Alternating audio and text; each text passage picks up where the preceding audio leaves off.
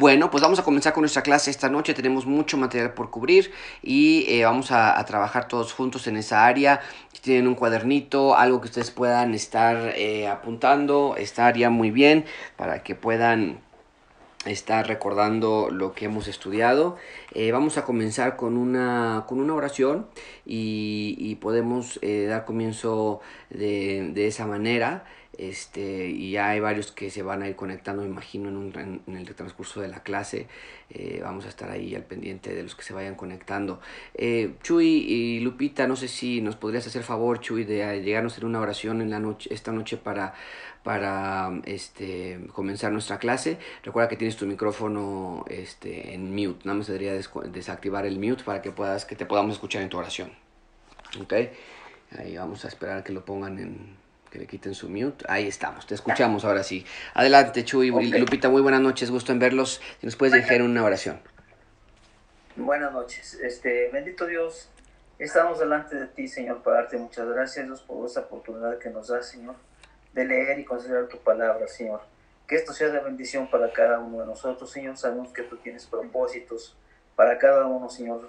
Danos, por favor, la sabiduría, danos el entendimiento para poder ir haciendo cada una de las cosas que tú quieres, Padre. Podemos este tiempo en tus manos, Señor, y gracias por esta oportunidad, Señor, que eso es una bendición para cada uno de nosotros en esta amada iglesia. Gracias, en el nombre de Cristo Jesús, te damos amén. Amén. Muchísimas gracias, Chuy y Lupita. Eh, vamos a comenzar, hermanos, vamos a pedir a Dios que nos dé sabiduría. Cada uno de ustedes ahí en sus casas, por favor, esté muy al pendiente y tratando de concentrarnos lo más posible. Eh, déjame, pongo aquí, ahora sí ya, creo que ya arreglé. La semana pasada estaba teniendo varios problemas con la computadora, pero creo que ahora sí ya quedó bien. Ok, bueno, ahí nos quedamos nosotros en, con respecto a la parte de este, eh, las decisiones, la toma de decisiones. Tenemos que estar viendo la realidad de, de nuestra vida como creyentes, como, como eh, este, ciudadanos de un reino celestial, pero ciudadanos también de un reino humano, de un reino eh, que nosotros estamos todos aquí eh, de una manera eh, temporal en la tierra y que tenemos que tomar decisiones, tenemos que enfrentar la vida, tenemos que ver qué es lo que, qué es lo que Dios quiere para nosotros y a veces lo hacemos de una manera que no es de agrado a Dios o que, o que definitivamente no es de... de bíblica, que no es bíblica. Entonces, estamos estudiando esta parte. La semana pasada nos quedamos aquí en, esta, en este punto, un esquema para la toma de decisiones. Eh, dijimos que si no debemos esperar que Dios nos hable en una forma audible, eh, que te cases con un individuo, que tomes esta decisión. Por ejemplo, eh, aquí aprovechando que está con nosotros Rodolfo y Lupita, aunque Lupita está en el hospital, pero bueno, Rodolfo eh, estuvo varios tiempos, varios tiempos platicando conmigo y teníamos esta clase de preguntas, esta clase de situaciones donde tenía que él tomar decisiones importantes con respecto a la salud de su hijo, con respecto a la salud de lo que iba a pasar y nosotros tuvimos que pensar en esta clase de decisiones que les que ellos le pedían hacer. Si no vamos a escuchar a Dios de una manera audible, qué hacer con el bebé, qué hacer con la salud del bebé de Natán o, o, qué hacer en diferentes, en diferentes circunstancias. Y si tenemos que entender que nuestra naturaleza pecaminosa nos lastima constantemente, entonces, ¿qué es lo que debemos hacer para tomar decisiones? Dijimos la semana pasada que Dios no quiere que seamos personas que toman decisiones de manera intranquila. Y no sé cómo, cómo está su vida en ese sentido con ustedes cuando hablamos de decisiones en nuestra vida que estamos intranquilos y que decimos es que no puedo dormir, no puedo conciliar el sueño, yo sé que se viene este día que tengo que darles una decisión y no estoy tranquilo. Hey, atención con esto. Dios no quiere que tomemos decisiones así, de manera intranquilos. Eh, hay, hay situaciones, desde luego, que nos quitan el sueño, pero cuando tenemos que tomar decisiones y que estamos intranquilos, eso simplemente demuestra nuestra falta de confianza en Dios y en nuestra sabiduría para tomar decisiones, que es el punto que yo quiero eh, recordar ahorita. Dijimos entonces que Dios no quiere que seamos supersticiosos, Dios quiere que seamos sabios, una sabiduría especial. Y ayer, eh, perdón, la semana pasada vimos este, eh, diferentes maneras de, de poder ver los pasos para tomar decisiones. Dijimos que uno de los pasos para tomar decisiones es el primer paso para tomar decisiones es consagrar tu decisión. Y hablamos acerca de este, de este eh, eh, paso en Romanos 12.1 dijimos, así que hermanos les ruego que por la misericordia es que presentéis vuestros cuerpos en sacrificio vivo, santo, agradable a Dios, que es vuestro culto racional. Entonces hablamos acerca de esto y dice, para que comprobéis, no os conforméis a este siglo, eh, sino renovados por medio de la renovación de vuestro entendimiento, para que comprobéis cuál sea la buena voluntad de Dios agradable y perfecta. Esto es, dijimos la semana pasada, lo que como seres humanos, eh, perdón, lo que como cristianos, debemos hacer, ofrecer nuestras vidas en primer lugar antes de siquiera decir con quién voy a casar o si tomo el préstamo o no lo tomo o si me voy a vivir a este lugar o X, Señor, no es mi vida, no es mi trabajo, no es mi cuerpo, es tuyo y entregárselo a Dios. Dice, la semana pasada vimos en Mateo 6:33, más busca primeramente el reino de Dios y su justicia. Todas estas cosas os serán añadidas. Entonces, buscamos la dirección de Dios, no, y marcamos esto la semana pasada ya al terminar, no sé si lo recuerden, dijimos, no es cuestión de usar a Dios para obtener nuestra propia visión personal del éxito, dijimos más bien que se trata de consagrar nuestras decisiones a Él y a nuestro, eh, y que nuestro principal deseo es amarle y servirle y deleitarnos en Él, en cualquiera de las decisiones que vayas a tomar. Bueno, esto todo lo vimos la semana pasada, simplemente quería verlo como una manera de contexto. En tu toma de decisiones, tienes que, que, bueno, esto es una sugerencia, ¿no? Pero en los pasos que les estamos dando es dar estos pasos para tomar sus decisiones. El primero es consagrar tu decisión. Número dos, déjame ponerlo aquí. Número dos es información. Información. ¿A qué me refiero con esto? Bueno, ya que consagraste tu decisión, que, o perdón, ya que consagraste el aspecto que vas a decidir a Dios, ahora comienzas a reunir información al respecto. ¿A qué información nos, estamos eh, refiriendo? Bueno, eh, en un momento se los voy a decir, pero, eh, pero estamos hablando de un aspecto de recopilar información donde toda la información, y mucha atención con esto, toda la información que vamos a recopilar de acuerdo a esta decisión debe llevarnos a una pregunta muy simple y está así. Hay, lo puse en la pantalla, ¿hay algún paso en mi decisión que esté prohibido por Dios?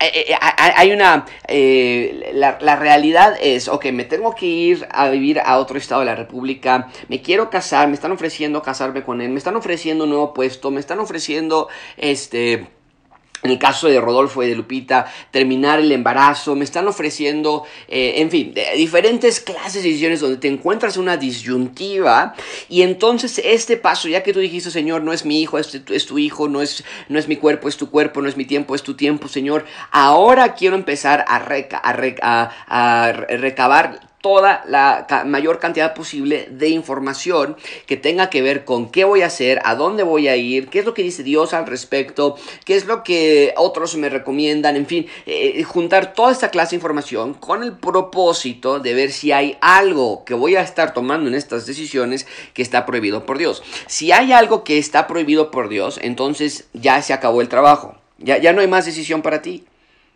se acabó. Entonces, oye, es que no sé si tomar este trabajo, me van a pagar mucho mejor y vivimos estresados, pero ya no voy a poder congregarme a la iglesia los domingos. ¿no? O ya no voy a poder ver mi familia por completo porque me voy a ir a otro estado de la República y regreso cada fin de mes a ver a mi familia y demás, ¿no? ¿Qué es lo que Dios dice? Bueno, no dejen de congregarse como algunos tienen de costumbre, estén edificándose los unos a los otros. Ahí, está ya, yo no puedo dejar de congregarme. O, qué dice la Biblia acerca de, dejar a mi familia aparte. Dice que yo soy el, el hombre, es la cabeza de la casa y que debe ser el pastor de la casa y estar con tus hijos y que amonestea, amonestar y enseñar a tus hijos en la, en la, en la instrucción del Señor. Eh, no lo voy a poder hacer si me voy a vivir a otro estado de la República, regreso nada más cada fin de mes. Eh, ahí está, se acabó. ¿no? Y, no hay más que decisión que tomar. La decisión ya está hecha ahí porque estamos haciendo algo que es prohibido por Dios.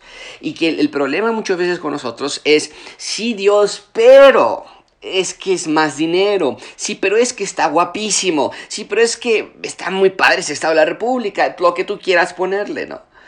Eh, en el caso, y, aprovecho aquí está Rodolfo y lo hemos platicado, no, no, eh, no hay ningún problema de tener esto, hemos, él, ha compartido esta información con nosotros para hacerlo público y eso es un muy buen momento, pero con Rodolfo le ofrecieron a ellos, los médicos, hay que terminar este embarazo eh, y, y, pasamos por estos pasos, pero cuando vimos el, este paso, hay algo prohibido por Dios, se acabó, o sea, pero es que el bebé va a sufrir mucho, pero es que el bebé ni siquiera va a sobrevivir el parto, pero es que el bebé, ustedes van a sufrir mucho, su vida nunca va a ser igual.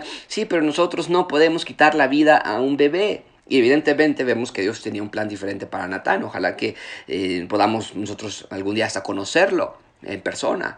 Entonces, vean esta parte, hay algo prohibido por Dios, se acabó, no hay más para nosotros, la respuesta es no voy a hacer esto porque está prohibido por Dios. Pero, desde luego, como seres humanos, tú y yo hemos hecho esto muchas veces, a veces decimos a Dios, no. A, veces decimos, Señor, sí, yo sé lo que quieres, pero no. O sea, no puedo. Eh, tengo que, tengo que, este, lo quiero hacer de cualquier manera. Y ahí nos encontramos en un espiral, donde vamos a, a encontrar dolor, vamos a, entrar, vamos a encontrar confusión en nuestras vidas por haber desobedecido a Dios. Entonces yo te quiero hacer una, una mm, exhortación a que cualquier cosa que estés pasando en tu vida en este momento, eh, cualquier decisión que tú tengas que tomar, no, no te saltes este paso, no ignores eh, lo que Dios quiere para ti. Eh, un segundito, se me salió, ¿verdad? Ahí está. Ok, se salió, se salió. ¿Dónde estoy? Ok. Ok, entonces eh, te animo a que no te saltes este paso, no te saltes esta realidad de dejar las cosas para Dios. Híjole, ¿qué está pasando? ¿Por qué me está llevando aquí? Ya no está mostrando, ¿verdad? Permítame un segundito, creo que ya se puede ese problema. A ver si cierro esto. Y abro acá.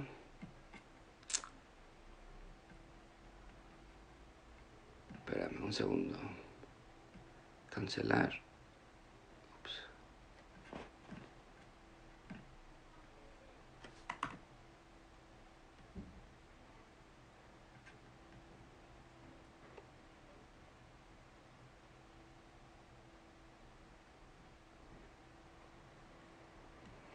Ok, perdón, perdón, perdón. Este. Ok, una disculpa, no sé qué pasó, me sacó por completo, los dejé aquí, los dejé sin profesor de la clase, ok. Ya en la preparatoria cuando nos pasaba eso decíamos, perfecto, vámonos todos antes de que regrese el maestro. Ok, seguimos entonces, déjame ver. Siempre hay algo que no funciona bien, que, que es increíble esto. Un segundo, no sé por qué está haciendo esto. Ok. Bueno.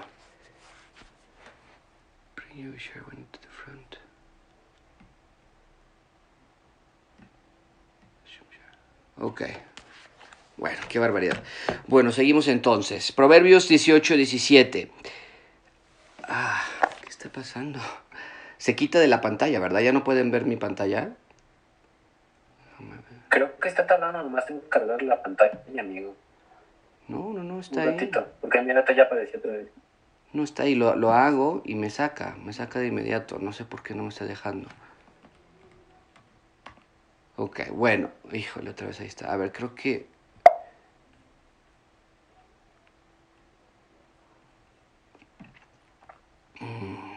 O tal, Ah, o tal vez, pastor, si nada más dejara, o sea, si compartieras su pantalla y no necesitara ponerle play, sino simplemente nosotros podemos ver el slide. Exacto, exacto, exacto. A ver, ahí, sí se puede ver todavía, ¿no? Ajá, ahí vemos. A ver. Ok, bueno, sí, mejor así, porque si le pongo toda la pantalla como que me saca. Ok, bueno, entonces, eh, Seguimos entonces, Proverbios 18, 17 nos dice, lo tienen ahí, justo parece el primero que aboga por su causa, pero viene su adversario y le descubre. Ahora, eh, ¿por qué menciono este versículo? Muy importante por esto. Dijimos entonces, hay ocasiones en las que nuestras decisiones deben ser no, simplemente no porque se acabó y Dios lo prohíbe, pero hay otras ocasiones en las que no es así en las que ah, no hay una prohibición de parte de Dios. Y seguramente ustedes han pasado por cosas así, donde ustedes se dan cuenta de que hay algo que, Dios está obrando en sus vidas o que hay una decisión que tienen que pasar y se lo están tratando de dejar a Dios, están tratando de dejarle la decisión a Dios y, la consagraron y están eh, en oración, pero no es algo que no hay algo en, la, en, la, recaudación de información, que es ese segundo paso, no hay algo que sea prohibido por, de parte de Dios. Entonces supongamos que, que este tienes una persona que se va a casar con alguien y no sabes si te debes de casar o no, y no hay nada prohibido de parte de Dios, si te casas o si no te casas, si te vas a cambiar de trabajo, si vas a comprar un carro, si tienes que meter a tus hijos a un colegio, o a escuela pública, o a escuela privada, o a escuela cristiana, o homeschool, que vaya, no, no hay algo que Dios esté prohibiéndote, ¿qué tenemos que hacer? Eh, ¿Qué estudio? Esto pasa con muchos jóvenes, no sé qué estudiar, si biólogo, medicina, si o alguna otra, cuánto deberíamos ahorrar como familia, en fin. Y, esta parte de Proverbios 18 y 17 que acabo de poner nos enseña la importancia de reunir toda la cantidad de información para tomar una decisión. ¿Por qué? Porque entre mayor información recabemos, mayor información vamos a poder tener para ver todos los ángulos. A veces nosotros tomamos decisiones de, maneras, de manera espontánea. Decimos, sí, vámonos de vacaciones, ya luego vemos cómo pagamos. No estamos, no estamos haciendo algo prohibido por Dios, no estamos haciendo algo pecaminoso, pero a veces por no haber investigado bien qué temporada es, cuánto va a costar el hotel, cuánto va a costar el, este, la gasolina, las casetas, y por no haber pensado en todo eso, llegamos a tomar decisiones incorrectas. Ya vamos a tomar decisiones que son, que son eh, espontáneas y que son nada más eh, momentáneas, sin haberlas pensado bien. Y para algunos de nosotros podríamos pensar que juntar esta clase de información es ridículo, no es espiritual, ay, ¿para qué vamos a investigar? Esto no tiene nada que ver con Dios, pero, pero es algo que pero tenemos que recordar que el medio normal de dirección que Dios nos da es por medio de ser sabios. Y una persona que trata de recopilar toda la información disponible acerca de cualquier decisión es una persona sabia. Es una persona que va a tomar buenas decisiones. Entonces, paso número uno, consagración. Paso número dos, tenemos información o recabación de información. Seguimos nosotros y vamos ahora al paso número tres, que es súplica. Súplica. Eh, este paso es muy importante y esto quiere decir que al haber recopilado información, al haber consagrado a Dios nuestras decisiones, ahora es momento de decir, Señor, necesitamos orar, eh, necesitamos orar al respecto. Y muchas veces, amigos, yo creo que muchos de nosotros nos saltamos este paso porque sabemos que Dios no quiere que hagamos lo que estamos a punto de hacer. Entonces, ¿para qué voy a orar? Es algo hipócrita, es algo que no, no, no. Y aparte esto no tiene nada que ver. Yo quiero estudiar esta carrera, yo siempre la he querido estudiar, yo siempre he querido tomar esta decisión y Dios aquí no tiene nada que ver en mi vida. Sabemos que si oramos, Dios es algo que Dios no quiere que hagamos y a veces nos saltamos esta información, este paso por esa, por esa razón. Debemos pedirle dirección a Dios y la escritura nos da ejemplos de esto. Salmo 25, 5 dice, encamíname en tu verdad, enséñame porque tú eres el Dios de mi salvación, en ti he esperado todo el día. Noten ahí el Salmo, encamíname. Sabemos que como creyentes no podemos caminar solos. Tenemos la necesidad de que seamos encaminados como un niño que necesita que su papá le tome de la mano para no perderse. Así nosotros también necesitamos que Dios nos lleve por el camino correcto. Lucas 11:13, si vosotros siendo malos sabéis dar buenas dádivas a vuestros hijos, ¿cuánto más vuestro Padre Celestial dará el Espíritu Santo a los que se lo pidan? Entonces, vemos ahí está, la Biblia nos recuerda que debemos perseverar en la oración y recordar, por ejemplo, la historia de Lucas capítulo 18 de la viuda persistente que obtuvo la justicia de un juez humano dentro de la historia, simplemente por ser persistente. Y el punto de Lucas 18 de esa parábola es cuánto más nosotros si pedimos que Dios nos responda nuestras oraciones y por esa perseverancia. Ahora, quiero hacer una, eh, anotación aquí. Ser perseverantes en nuestra oración no quiere decir que vamos a hacerle manita de puerco a Dios. Eh, ah, y, y déjame, por ejemplo, poner en esta parte cuando hablamos de la, de la eh, del ayuno. A veces decimos, no, pues yo voy a tomar un ayuno de, de 45 semanas hasta que Dios, este, hasta que Dios me conteste mi oración. Eso no es un ayuno, eso es una huelga de hambre. ¿No? Es lo que se conoce en el mundo actual. Y Dios no quiere esta clase de cosas. No vamos a estar pidiéndole a Dios, Señor, por favor, dame ese, ese Mazda rojo nuevo del año, esa nueva casa, todos los días. Porque eso no es a lo que se refiere cuando dice Dios, pidan, pidan y se os dará. Queremos qué? ¿Qué es lo, qué es lo que estamos aprendiendo en esta clase? Debemos pedir por sabiduría. Señor, ayúdame a ser sabio, prudente, eh, no ser negligente, sino inteligente en mi toma de decisiones. Esa es la clase de oración que Dios sí va a responder, ¿ok? Entonces, cuando tienes una decisión importante en tu vida, eh, la pregunta que nosotros debemos hacernos es, ¿estamos orando todos los días por esta decisión? Oramos al principio de esta decisión y después perdemos el ímpetu, nos sentimos ya que para qué oramos si ya tenemos si ya podemos este tomar esta decisión por nosotros mismos. ¿Cómo está nuestra vida de oración? Y, prácticamente debemos debemos eh, hacernos la siguiente pregunta, ¿por qué debemos orar? ¿Por qué debemos orar? Bueno, se lo acabo yo de mencionar un poquito, pero déjame lo puse así en la pantalla. Número uno, oren por sabiduría, se los acabo de comentar. Oren por sabiduría. Queremos ser hombres y mujeres sabias, sabios. Em, cuando sucede esto, hermanos, y, conectándolo un poquito con lo que vimos, por ejemplo, la semana pasada con la clase de, de, de matrimonios, una mujer sabia, un hombre sabio va a poder llevar un matrimonio eh, bíblico, saludable. Y es lo que queremos.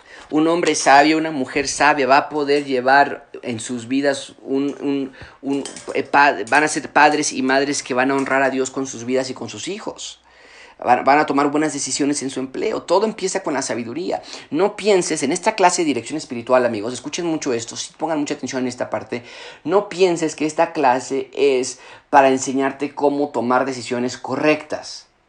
Esta clase es para decirte que es imposible que tomes decisiones correctas a menos que seas sabio. Por eso en este paso incluso no te estamos dando una receta. Ah, para tomar una decisión primero es A, B, C y D.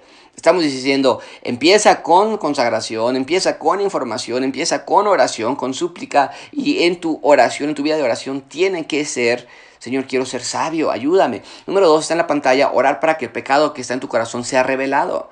Hay veces que dentro de tus motivaciones hay pecado. Número tres, orar para que tus deseos sean santificados, que sean de acuerdo a la voluntad de Dios. Cuando tú dices, mucha atención con esto, Señor, que mi esposo este, deje de molestarme, me cae gordo, ya, ya, este, repréndelo, que algo le suceda. En el nombre de Jesús, amén. O sea, estamos diciendo que lo que acabas de orar es algo que Jesús está de acuerdo con lo que estás diciendo. Estamos pidiendo en el nombre de Jesús. Entonces, este, ese tercer punto es, Señor, ayúdame que lo que yo estoy deseando sea de acuerdo a lo que tú deseas también. Y si tus oraciones constantemente están yendo, Señor, quítame este dolor del pie, quítame este dolor de la cabeza, quítame esta enfermedad, Señor, que mis vecinos ya se muden de este lugar, yo no los aguanto, Señor, ya que mis hijos ya me dejan de tratar mal. Estamos teniendo una vida de oración que no tiene nada que ver con lo que Dios quiere que estemos orando, que es sabiduría, nuestro propio pecado y que nuestros deseos sean santificados. Ok, mucha atención con eso. Número cuatro, ¿alguna pregunta hasta aquí? Déjame abrir el espacio por si hay alguna pregunta. ¿Alguna pregunta hasta aquí? ¿Todo bien? Ok, seguimos entonces. Número cuatro, en los, en los siete pasos que les estoy dando, recuerden, siete pasos para tomar decisiones bíblicas. El cuarto paso es consulta. Consulta. La Biblia nos dice que debemos procurar el consejo de otras personas. Si este, generalmente podemos decir, a ver, eh, jóvenes, ¿qué, ¿qué te dijeron tus papás acerca de tu novio, de tu novia? Este, y cuando nos dicen cosas como, bueno, es que ni saben, que tengo novia o novio, o no saben que tomé esta decisión, o no les quiero decir porque yo ya sé lo que van a decir y no quiero escucharlos, ahí nosotros decimos, hey, cuidado, aguas, no está bien.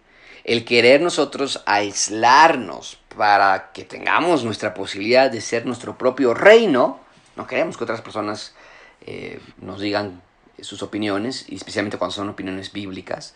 Eh, mucho cuidado en esta parte. Entonces Dios quiere que eh, las palabras de otras personas nos ayuden a tomar decisiones. Ahora, esto no quiere decir que las palabras de tus padres o de, o de, incluso las mías, cuando yo te doy un consejo, son revelación de Dios, ¿no? Entonces, este, ay, Josué me dijo que esto, entonces eso es lo que Dios quiere. No, no, no, no, no, no. Eh, tenemos que tener mucho cuidado con esto. A veces eh, tomamos palabras y, por ejemplo, en, en algunas iglesias donde nosotros hemos visitado, eh, a la gente se formaba afuera de los de las oficinas del pastor, lo que le querían preguntar todo y querían que el, el pastor les dijera qué hacer en cada área de su vida, ¿no? Eso es más bien una secta, ¿no? Dios no quiere que hagamos eso. Eh, pero estamos hablando de ser sabio y parte de ser sabio consiste en buscar el consejo de otras personas. Y esto es algo que vemos a lo, largo, a lo largo del libro de Proverbios. Les muestro esto, está en la pantalla, Proverbios 12:15. El camino del necio es derecho en su propia opinión entonces tú dices, no, yo ya la pensé, yo ya le sé cómo hacer, va, primero va a pasar esto en enero y después en marzo me voy a ir para acá y después en junio yo ya regresé, ya me gasté, me dieron un dinero en julio y ya se acabó. Y, y parece que a veces es un camino muy derecho, pero el que obedece al consejo es sabio. Vean esa parte, la sabiduría que nosotros necesitamos desarrollar. Dice Proverbios 13:10, ciertamente la soberbia concebirá contienda, mas con los avisados está la sabiduría, los avisados, es decir, los que están en comunicación con otros. Entonces, acatar estos mandamientos sobre buscar consejo requiere definitivamente de humildad. ¿Por qué? Porque muchos de nosotros eh, no tenemos la humildad para buscar consejos y mucho menos para acatarlos. Entonces decimos, oye, te quiero pedir un consejo, pero, aquí está el punto, eh, no vayas a salir con algo así de que Dios y nada, no, no, no, mejor tú dame. Y entonces lo que estamos diciendo es, yo quiero tu consejo, pero quiero que me, me aconsejes a lo que yo quiero, ¿no?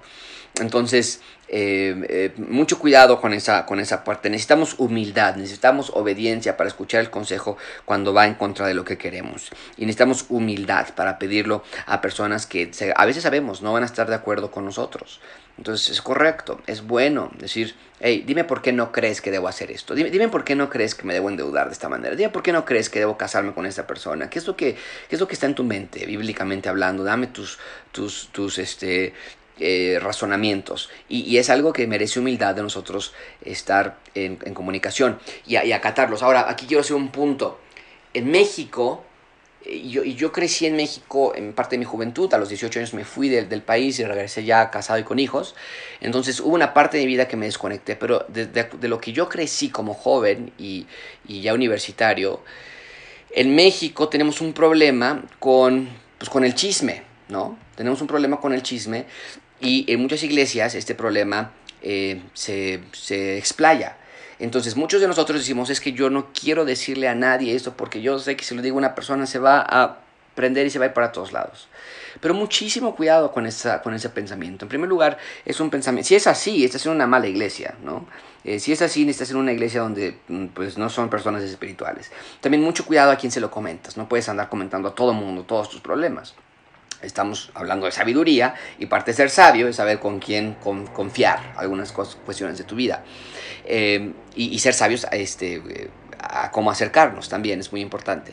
Pero eh, eso, la realidad de que sí hay iglesias, hay lugares donde te hayan lastimado, yo le conté, eh, por ejemplo, me han dicho esto muchas ocasiones, yo le conté algo al pastor y el pastor después lo ocupó para una ilustración en la iglesia y, y, todo el mundo sabía que estaban hablando de nosotros. Eh, aunque hay cosas que sí han sucedido así en otros lugares, no es excusa para nosotros estar en una iglesia que agrade a Dios, que es espiritual, no perfecta, pero espiritual, y encontrar allí personas con las que puedas encontrar esta clase de consejos. Cuando no tienes consejeros a tu alrededor, es un peligro.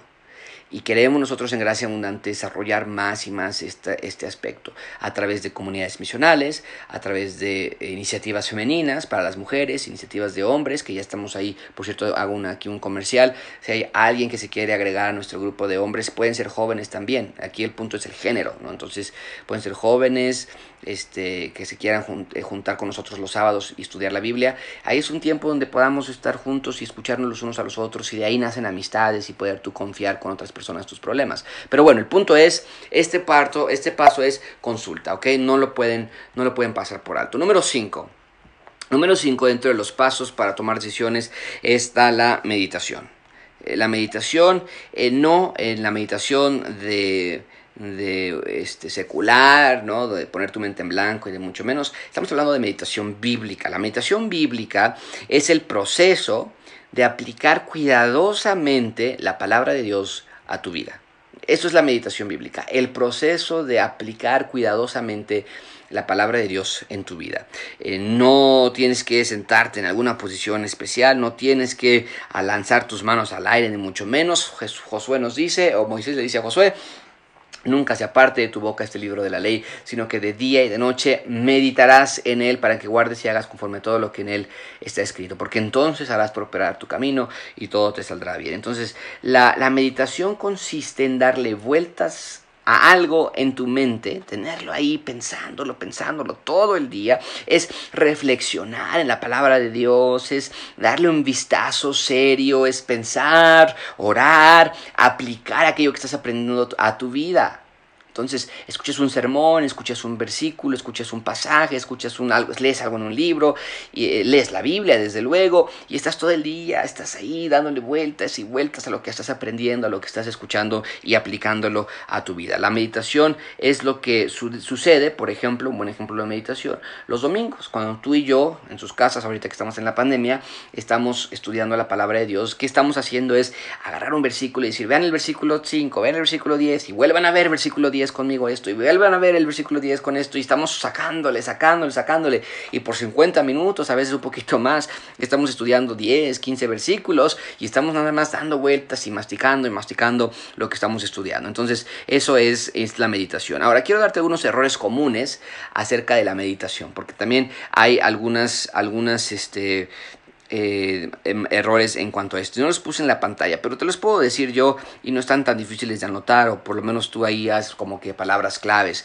La meditación no es buscar revelaciones secretas. No es sentarte y decir, Señor, es que no sé si me debo casar, no sé si me quieres soltero no, no sé si me quieres que me divorcie o no, me voy a sentar aquí, no me voy a parar.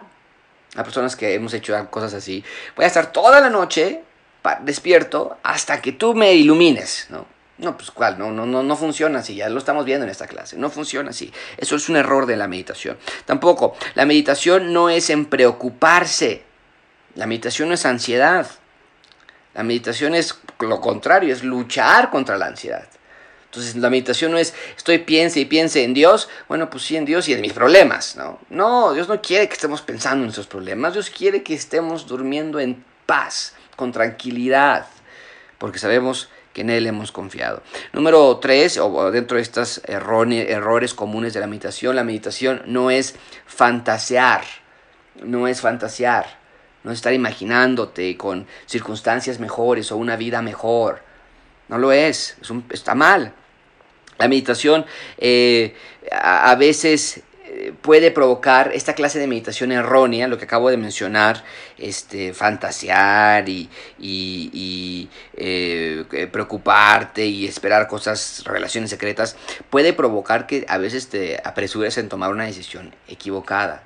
Entonces te vas a pasar una noche completa. No, ahorita Dios se va, me va a hablar, me va a dar iluminación, me va a dar palabra y ahorita como de que no Dios me va a decir qué hacer y te despiertas al siguiente día y dices, ya, esto es lo que estoy seguro. Y pues cuál, fue tu emoción, fue tu emocionalismo, fue tu imaginación, tu fantasía. Y después de tres, cuatro semanas ves que no fue lo correcto y a veces decimos, Señor, ¿qué pasó? Si tú me hablaste clarísimo, no, no es cierto. A veces estamos nada más actuando en nuestras propias emociones, ¿ok? Mucha, mucha atención. Entonces, si eso no es la meditación, ¿qué es la meditación? Entonces, ya lo, vuelve, lo volví a, lo dije hace un, hace un minuto, lo vuelvo a repetir. La meditación es aplicar lo que estás estudiando, lo que estás viendo a tu vida. Y puede venir eh, en una forma de diario, en tu tiempo de oración, en tu tiempo de lectura. Puede ser mientras estás estudiando la palabra de Dios, puede ser mientras estás escuchando el consejo de otros, puede ser que estás reuniendo toda la información, el paso 3 o 2, no recuerdo, estás reuniendo toda la información que, de, tu decisión y ahí estás meditando tú en lo que Dios quiere para tu vida. Entonces no hay un modo concreto, no hay un momento eh, específico para tú meditar en la palabra de Dios o meditar en tus decisiones. E, es, es, es a lo largo de todos los pasos que hemos estado mencionando, oración, en tu información, en tu consagración, en, en estar realmente dando a Dios tus decisiones. ¿Ok? Número 6. Solo haz algo. Tomar la decisión. Tomar la decisión. Hay tiempo para orar, ya lo vimos. Hay tiempo para consultar. Hay tiempo para, para eh, eh, estudiar la información que, juntaste. Hay tiempo para hablarle a un pastor, hablarle a otro pastor, hablarle a una amiga, hablarle a un amigo. Pero también llega un momento en que el sexto paso es decidir. Ya tienes que tomar tu decisión, no puedes vivir. Algunas veces eh, nos han dicho o, tenemos la imposición, ¿no? necesitas darme tu decisión para el viernes, necesitamos tu decisión para final de mes. ¿Te vas a ir de, México o no? ¿Te vas a ir a otro lugar o no? ¿Vas a renunciar o no vas a renunciar? Eh, a, veces, a veces es así, pero otras veces no. A veces nada más vienen decisiones en nuestras vidas y es nosotros que debemos decidir y confiar en Dios. Y, en ocasiones se nos pide que tomemos decisiones, y a veces muy importantes decisiones, basadas en, en, en menos información de lo que nos gustaría que nos dieran. Entonces nos dice, ¿sabes qué? Te vamos a mover de trabajo, no estamos seguros para cuánto va a ser la plaza, no estamos seguros si te vamos a poder ofrecer un contrato, no estamos seguros, pero, pero te conviene ahorita y demás. Y a veces decimos, es que hay mucha incertidumbre, ¿qué hago? ¿No lo hago? No, es un pecado, ya lo consulté, ya, ¿qué, ¿qué, debo hacer? ¿No? Pero tenemos que recordar, hermanos, y lo vamos a ver la próxima clase, que Dios es un Dios soberano. Y aun cuando tú tomes una decisión, no creas que Dios está fuera de control en tu vida. Dios es soberano y está en control de todas las cosas. E, él va, él va a ocupar, mucha atención con esto, Él va a ocupar, y híjole, lo, debía haber puesto en la pantalla porque está buenísima esta frase, pero Él va a ocupar lo que resulte de tu decisión para tu bien. Y esto es increíble. Ahora, desde luego, estamos hablando de decisiones que agradan a Dios, ¿no? Ya dijimos, si es algo que Dios prohíbe, pues no, si no estás orando, no está bien. Si no estás buscando consejo, no estás bien. Si no estás en consagración, no está bien. Pero, pero tomando en cuenta que ya tomaste todos esos pasos y llegas al momento de que dices, bueno, ya, ya oré, ya le pedí información a otros, ya recabé yo mi propia información, ya, ya, ahora ya llegó el día de decisión, ¿qué hago? ¿No? Y a veces sentamos en esa angustia por decir, es que qué tal si me equivoco y qué tal si ahora, hey, si estás siguiendo estos pasos que estamos dándote en manera general, tranquilo, sea lo que resulte, Dios lo va a ocupar para tu bien. Mucha atención con esto. Aún si resulta en dificultad en tu vida, Dios va a ocupar esa dificultad para tu propio bien. Eso es algo, wow, eso es algo increíble de pensarlo nada más. Aún, en otras palabras, aún si te equivocas, porque somos humanos, y te mudas de, trabajo, porque llegaste allá y, hay otra iglesia, vas a irte a Nuevo León, vas a irte a, a Guatemala, Estados Unidos, lo que sea y, estás conectado, oraste, todo el mundo funcionó bien, los papeles están bien, y llegas a Estados Unidos, llegas a otro, a otro estado de la República y resulta que la compañía se va a bancarrota y ya te quedas sin nada. Y tú dices, Señor, ¿qué pasó? Si lloré, yo hice esto y qué, ¿por qué me equivoqué? ¡Ey! Atención, aún en estas circunstancias de dificultad, Dios va a ocuparlo para tu bien. Mi suegro dejó eh, Connecticut, ellos son de Connecticut, y se fueron a Carolina del Sur por un mejor trabajo. Ellos siguieron todos estos pasos que les acabo de dar yo a ustedes, se conectaron a otra iglesia, buscaban ayuda de su pastor, el pastor les dijo, adelante, está bien, si se está abriendo la oportunidad, vayan, es algo que Dios... La compañía quebró después de unos años eh, y platicamos hoy día lo que, lo que eh, mi suegro atravesó durante esas épocas. Eh, llegó a considerar el limpiar ventanas. Limpiar ventanas, hacer un negocio de limpiar ventanas de los edificios muy grandes, esos que son rascacielos. Y pues él decía, pues empiezo con eso, contrato a personas, empezamos una empresita y empezamos a hacer eso. Y, platicamos hoy, decíamos, oiga, suegro, ¿qué iba a hacer usted haciendo, haciendo eso? Está muy peligroso y ni siquiera sabía. nada. Pues sí, pero en el momento se fue a la quiebra, la compañía no sabía qué hacer.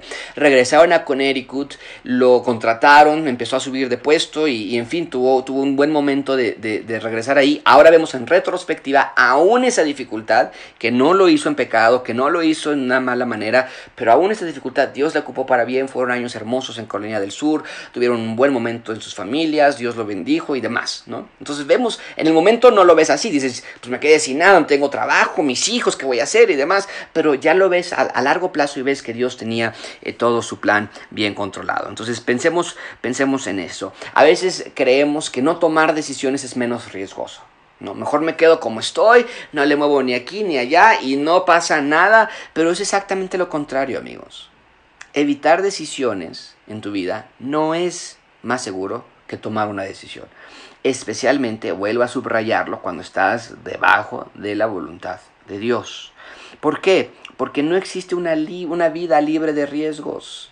No tenemos derecho a crear una vida libre de riesgos nos ponemos nuestras, nuestros cubrebocas, nos guardamos, en la iglesia estamos tomando todas estas medidas, que parecemos ya ahí una clínica ahí con termómetros y oxímetros y esto y aquello, tomamos esas medidas, pero hey, entendemos, no podemos vivir una burbuja, hay riesgos, tenemos que tomarlos y todo, incluso por ejemplo, en este caso nosotros abrir o cerrar la iglesia, atravesamos por todos estos pasos nosotros mismos también. Y llegamos al momento de decir, tenemos que reabrir otra vez ya el gobierno lo permitió, en fin, ¿no? digo, estoy dando esto como ejemplo, no sé si lo vaya a permitir ahorita, está diferente la situación, pero si, si digamos que el gobierno lo permite, no estamos rompiendo reglas, no estamos, pues ya tenemos que vivir, tenemos que seguir adelante y tomar esta clase de decisiones que agradan a Dios, ¿ok?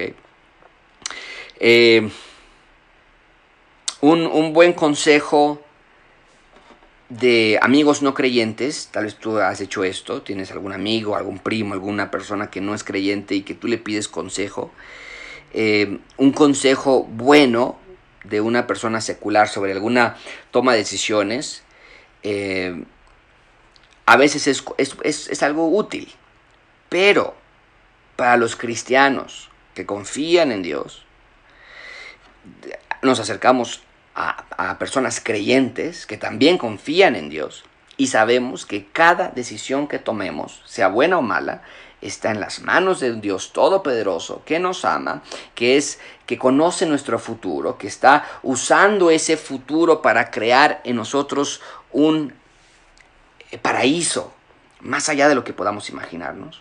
Y, y debe haber en nosotros valentía, debe haber confianza en Dios en cada una de las decisiones que tomamos piadosamente. Valentía y confianza.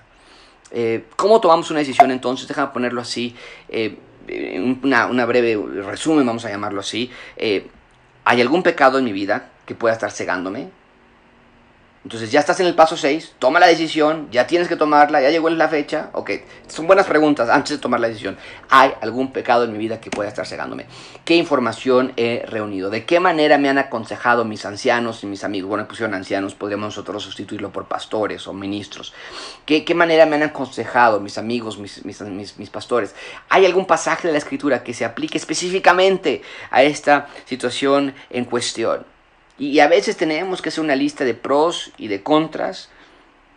Entonces, eh, cuando estamos casados, por ejemplo, la decisión la debemos discutir con nuestras esposas, con nuestros esposos, antes de tomar una decisión final. Si eres un hijo, estás en tu casa, discútelo con tus padres, con pastores. Entonces, vean estas preguntas y cuando llegue el momento de tomar la decisión, sean valientes y tengan la confianza en Dios. Y finalmente, la expectativa. Número 7, expectativa. ¿A qué me refiero con esto? El último paso de este proceso de siete eh, procedimientos o siete pasos es la expectativa. Que es decir, cuando tomamos decisiones, esperamos que, que ocurran ciertas cosas. Y esto se remota al primer paso que vimos. ¿Cuál es el primer paso? Dijimos consagración. Entonces, ¿qué debemos estar esperando de nuestras decisiones? Si tomamos las decisiones correctas y si, perdón, eh, si tomamos los pasos correctos para tomar decisiones correctas, entonces a veces nosotros tenemos la expectativa de que todo va a funcionar como lo esperábamos. Y la respuesta es no, no va a funcionar así. Necesitamos tener fe en que Dios está haciendo lo correcto incluso cuando nuestras decisiones parecen fallar. La toma de decisiones mundana en el mundo, en nuestra actualidad, en nuestra sociedad, está obsesionada con que si logramos el resultado o no. Estaba, hay una persona muy famosa que da conferencias de liderazgo, de, este, empresariado y demás, ¿no? Y le decía, pónganse metas, tienen que cumplirlas. Entonces, a veces nosotros nos llegamos a obsesionar con esas mismas clases de, situaciones. Entonces voy a ser feliz en mi nuevo trabajo. Esta inversión que estoy ahorita invirtiendo en este proyecto, en esta, ya me va a traer toda la felicidad que yo esperaba. O todo va a ser un super trabajo, un rendimiento extraordinario. Pero tenemos que entender que el mundo está obsesionado con el éxito. Pero mucha atención con esto. Nosotros en la toma de decisiones debemos estar obsesionados con la fidelidad. ¿Notaste eso? El mundo está obsesionado que sus decisiones sean exitosas. Nosotros queremos que nuestras decisiones sean fieles, fieles a Dios. E-, esa es la pregunta que ustedes deben hacer. Con la perspectiva de la eternidad en vista, mi decisión que estoy tomando demostrará haber sido la de un fiel administrador del tiempo dinero y de las relaciones que Dios me ha dado? E, esa es la pregunta. Entonces el mundo te hace, a ver, esta decisión va a, alcanzar tus metas, te va a traer el dinero que esperabas, te va a traer la felicidad, te va a traer el negocio, te va a traer la nacionalidad, lo que sea. Nosotros no. Los creyentes no decimos, voy a tomar esta decisión de irme a trabajar a Nuevo León o a Estados Unidos o lo que sea, para yo ser más feliz y ganar más dinero y darle más dinerito a mi familia. No, nosotros decimos, la decisión que estoy tomar, por tomar es para ser fiel a las oportunidades que Dios me está dando y al tiempo y dinero y las relaciones sociales que Dios me ha dado. Eso es lo único que yo estoy obsesionado en mi toma de decisiones. Entonces, se necesita confianza en Dios, de que nada, nada puede frustrar su obsesión, la de Dios, de siempre hacer lo que es mejor para nosotros. Ten confianza en Él. Ten confianza. Es la fe la que te hace tomar una decisión libre de preocupaciones. Ya lo puse en las manos de Dios. Yo ya sé que esto fue lo único que puedo hacer al respecto. Preocuparme, estar ansioso, estar preocupado, estar eh, todo ahí sin dormir, comiéndome las uñas. Estoy, esto ya no es de Dios. Y yo tengo fe en que Él va a hacer lo que es mejor. Ser una persona que toma decisiones tranquilamente se basa en Romanos 8:28. Sabemos que a los que aman a Dios todas las cosas les ayudan a bien. Esto es a los que conforme a su propósito son llamados. Entonces, no confundas estas palabras. La Biblia no dice que cada decisión que tomes va a resultar como esperabas. La Biblia no dice que toda la decisión que tú tomes va a traerte la felicidad que tú querías. Pero si Dios dice que cada decisión que tomes va a ayudarte para tu bien. Entonces, toma, toma decisiones que son valientes y en confianza a nuestro Dios. ¿Ok? Bueno, ¿alguna pregunta con respecto a estos temas, a este tema que vimos que vimos esta noche, los seis pasos que nos quedamos la semana pasada restantes de la toma de decisiones. ¿Alguien? ¿Algún comentario? Yo, yo tengo una. Sí, adelante, Cintia. Eh, ¿Y qué pasa cuando, bueno, eh, digamos que todavía no sabías todos estos pasos y la regaste? ¿Qué, ¿Qué procede? Claro, sí, excelente pregunta. Eh, y no nada más, déjame poner, a, aumentar el rango de tu pregunta, Cintia. No nada más si no sabemos estos pasos. ¿Qué pasa cuando sí lo sabemos y aún así los ignoramos y cometemos errores, ¿no? Entonces, ¿qué es lo que, qué es lo que procede? Eh, bueno, procede lo que debería proceder en la vida de cada creyente cuando nos alejamos de Dios o cuando hacemos algo que es incorrecto a Él, ¿no? Eh, Señor, perdón, ¿no? O sea, yo no consideré que esta deuda que nos fuimos a, a, Cancún 35 días y no se me ocurrió lo que iba a pasar después de que regresáramos, porque me emocioné y, ya me fui para allá, eh, perdón. O sea, sí hay un momento de reflexión en tu vida, en el verdadero creyente. Y después... Eh, hay una serie de eventos que seguramente tendríamos que ver en un caso específico, donde Dios ahora tiene que obrar en tu vida en particular. Te voy a dar un ejemplo donde, donde suele suceder este tipo de situaciones. Eh, eh, no lo hemos experimentado en gracia abundante como tal, pero me ha tocado ver a otras personas. Hay personas que dicen, yo me quiero casar con una persona que no es creyente y, pues nadie me va a quitar, porque sí, porque sí, y yo ya nada, ¿no? Y se casan y se han acercado con nosotros después y nos dicen, ¿qué crees? Ya llevo un año, años, la regué. ¿No? no, no era lo que yo esperaba. Ahora ya veo la de falta de obediencia, ¿no? ¿Qué hago ahora, Josué? ¿O qué hago ahora, pastor? ¿no? Entonces, eh, ¿qué, ¿qué, pasa allí? ¿Qué haces ahora? Ahora haces lo que Primera de Pedro te dice, ¿no? En el caso de estar casado con un inconverso, pues quédate casado, tu testimonio va a convertir a tu mujer, a tu esposo, si es que es la voluntad de Dios, y, tendrás que vivir con ciertas consecuencias en tu vida, sí, ¿no? Porque, porque, este, porque así lo decidiste tú. Está la gracia de Dios, está el perdón de Dios, está la reconstrucción de Dios en tu vida, nada, Dios no te quiere castigar, Dios no te quiere torturar, pero es la realidad que hay ciertas consecuencias en nuestra vida que van a suceder simplemente por la naturaleza de nuestras propias decisiones. Pero, en, pero tu pregunta en particular, ¿qué sucede? Bueno, hay un arrepentimiento, hay una reflexión, hay una reparación del daño, si es posible. Si te metiste una deuda carísima y dices que la regué, mi, mi avaricia y demás, pues ahora empezamos a ahorrar de más y a pagar esa deuda. Eh, si lastimaste a alguien porque vas y le pides perdón. Eh, en fin, no tienes que empezar a, reparar esos daños y lo más importante de todo es corrección, ¿no? Corrección que es... es ahora a tomar una vida diferente, ¿no? Eh, y yo lo, lo, ponía muy seguido, lo vamos a volver a poner en las pantallas de vez en cuando, pero el creyente, amigos, el, ciudadano del reino de Dios no es ciudadano del reino de Dios porque no peca. Siempre lo he dicho ya así. El ciudadano del reino de Dios es ciudadano del reino de Dios porque cuando peca se arrepiente. Entonces, eh, e, esa es la diferencia, ¿no? No es que no pecamos nunca, no es que no la regamos nunca, pero cuando sí la regamos, entonces hay un arrepentimiento y dices esto, wow, esto estuvo, esto estuvo mal y Señor, perdóname, quiero hacer un cambio de rumbo. ¿no? Buena pregunta, Cintia, gracias. Eh, ¿Alguien más? ¿Alguien más que quiera comentar algo, que tenga alguna, alguna pregunta? Este es el momento. Sí. Yo, este, este, mi cámara. Sí, en cuanto tocante al ayuno, dices que este, a veces, bueno, en la otra iglesia que íbamos, hacíamos ayuno de, cuando iniciaba el, el año, en enero, hacíamos ayuno de 10, 15 días, ¿sí? Según, para que creciera más la iglesia y llegara más hermanos.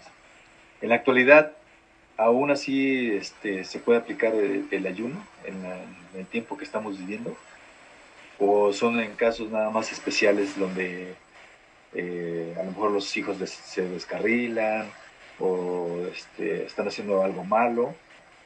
Ahí entraría eh, el ayuno o, tendríamos que estar este, orando, como dice la palabra, día y noche, ¿no? Claro. Eh, tres cosas que me gustaría marcar del ayuno. Número uno es, el ayuno es dejar de alimentar nuestro cuerpo físico para alimentar nuestro cuerpo espiritual. Entonces, a veces no hacemos eso, ¿verdad? Decimos, vamos a dejar de comer y, y órale, Netflix y ahorita con mucha agua para que no sienta mi estómago que no comí, ¿no?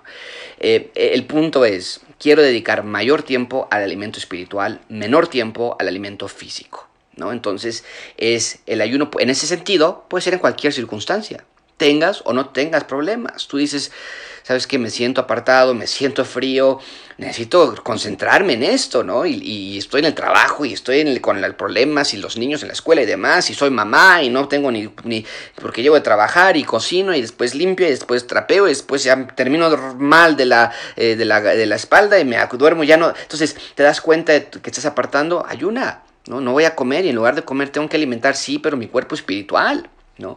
Eh, papás igual y, demás, ¿no? Entonces es leer la Biblia, es estar en oración, en meditación, para eso es el ayuno, para alimentar tu cuerpo espiritual. Número dos, el ayuno es, en cierto sentido, es para algunos casos especiales.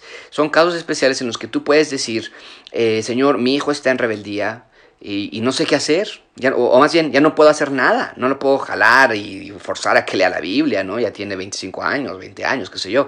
Eh, lo dejo en tus manos y quiero que tú hagas algo sobrenatural, algo especial en su vida.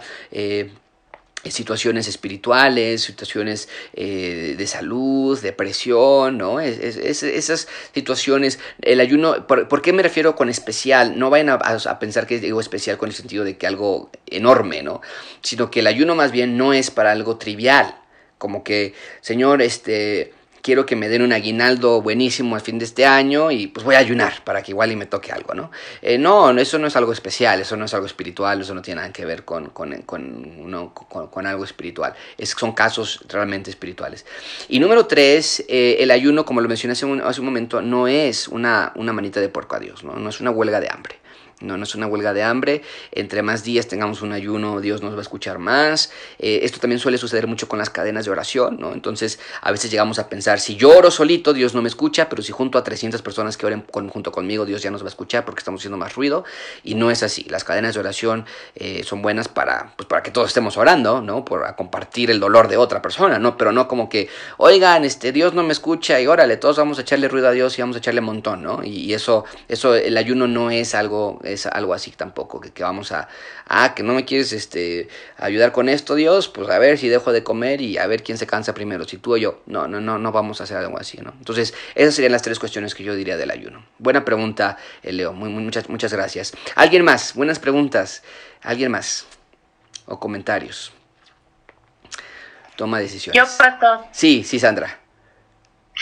Este, estoy viendo todos los los aspectos a considerar en, en la toma de decisiones y quiero saber si en alguno de estos puntos se podría considerar tanto las circunstancias, eh, que a lo mejor todos los puntos se tomaran en cuenta y fuera algo que no es pecaminoso, que tengo la información suficiente, que he consultado este, a personas ancianas, o sea, creyentes eh, que me han hablado al respecto, he consultado la escritura, he meditado, pero las circunstancias, o sea, ya tomé la decisión, no es pecaminoso, todo está bien, pero las circunstancias son adversas a esa decisión que yo pretendo tomar, ¿no? Entonces, todo parecería indicar que es algo bíblico, pero las circunstancias no me lo permiten. Entonces, ese es un factor que a lo mejor pues no sé si está considerado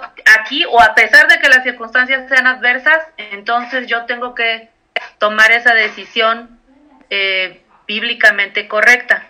Ese es un punto. Y otro, eh, otro punto a considerar es cuando nosotros dejamos la, eh, la última decisión, o sea, ya está nosotros, por nosotros tomada la decisión, considerando todos estos puntos, pero decimos, eh, Señor, yo lo dejo todo a ti si mi cónyuge está de acuerdo. Me acuerdo del testimonio del pastor Núñez que cuando estaba en Estados Unidos y quería ir a establecer una iglesia en República Dominicana, tenía todo ya listo y le preguntó a su esposa y su esposa dijo que no.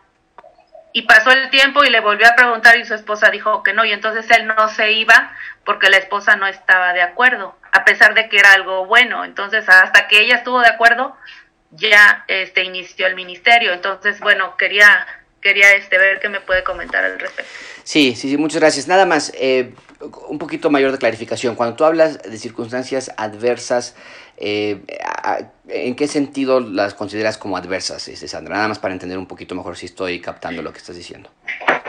Sí, pues este, no sé, a lo mejor algo de sentido común, por ejemplo, irse a vivir a otro lugar, porque a lo mejor en ese lugar este voy a estar más cerca de mis padres, los voy a poder servir mejor, este mi esposo está de acuerdo, ella puede tener un buen trabajo, o sea, todo está puesto, eh, el pastor de mi iglesia me diga, sí, está muy bien, ahí ya tienes una iglesia este con doctrina sana, todo, todo, todo, pero pues este de alguna manera no me puedo ir a ese lugar porque las circunstancias no lo permiten. Este, no hay acceso a la ciudad, no encuentro casa donde vivir, o sea, que de alguna manera en la providencia de Dios no se den las circunstancias para que yo esa decisión que tome se concrete. Ok, sí, sí, sí. Eh, y, eso sucede mucho, eso sucede mucho. Y lo que nosotros, eh, en, la, en, la, categoría que yo lo, yo lo pusiese, o yo lo, lo eh, pondría, es en la sección donde estamos recabando información.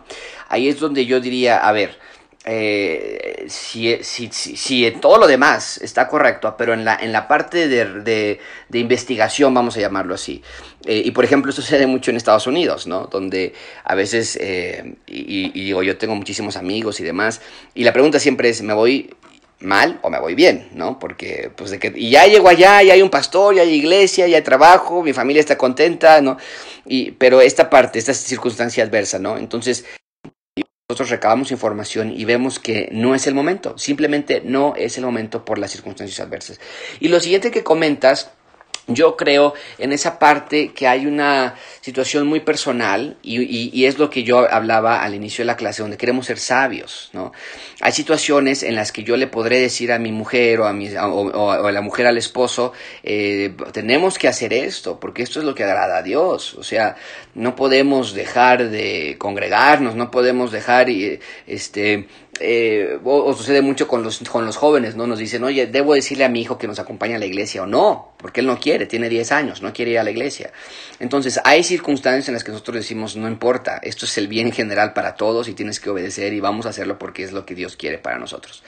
Pero en decisiones, decisiones muy, muy grandes, de cambio de vida, decisiones de cambio de país, la esposa, el esposo, los hijos no están al 100% contigo, eh, yo creo que lo categoraría, yo lo categorizaría, pues, en la categoría igual que lo de adversidades, ¿no? Donde yo podría decir, eh, no es el momento, o sea, no, no es el momento, Dios no lo está poniendo en el corazón todavía, tengo que practicar prudencia, tengo que practicar paciencia, ¿no? En algo que es muy, muy grande y que va a afectar a muchas personas. Desgraciadamente, en mi círculo yo lo veo muchísimo eso.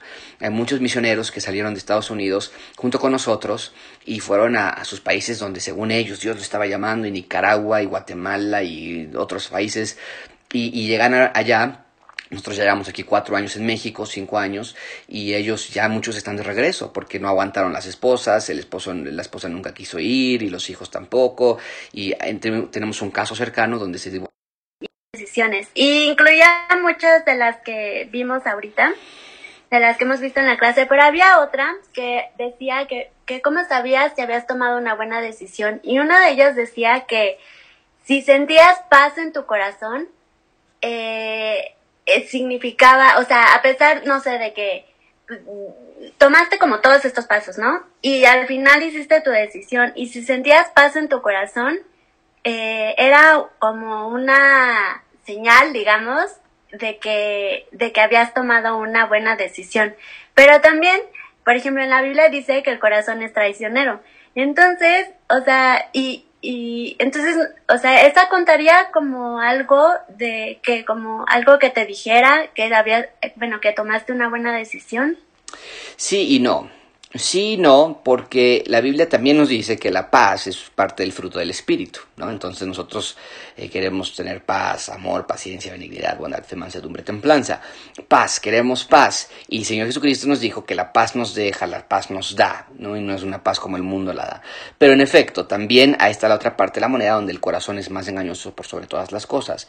Entonces, aquí la pregunta sería, ¿qué clase de paz estás hablando, no? Eh, eh, una persona que, que, toma una mala decisión eh, incorrecta en desobediencia a Dios, generalmente, por lo menos por un cierto tiempo, siente mucha paz, porque, porque tú alimentas a tu carne, alimentas tu estado pecaminoso y estás muy contento. Pero aquí yo creo que va de la mano con una, una, en, un entendimiento general de las escrituras. Entonces tú tienes paz, pero no es, Cintia, porque, por lo que tú sientes, sino tú tienes paz por lo que Dios está haciendo en tu corazón. Y eso es algo totalmente distinto. ¿no? Entonces, la paz no gira alrededor de ti, la paz gira alrededor de lo que Dios hace en ti. Eso es muy, muy diferente. Entonces yo no quiero tener paz de que me cambié de trabajo y el primera, la primera quincena que veo que me llegó el doble de dinero, pues claro que voy a tener muchísima paz porque ahora tengo mucho dinero. Eh, eso no es la clase de paz que Dios, que Dios está dándote, ¿no? La clase de paz es la que Él hace, Él está poniendo en ti a través de su palabra.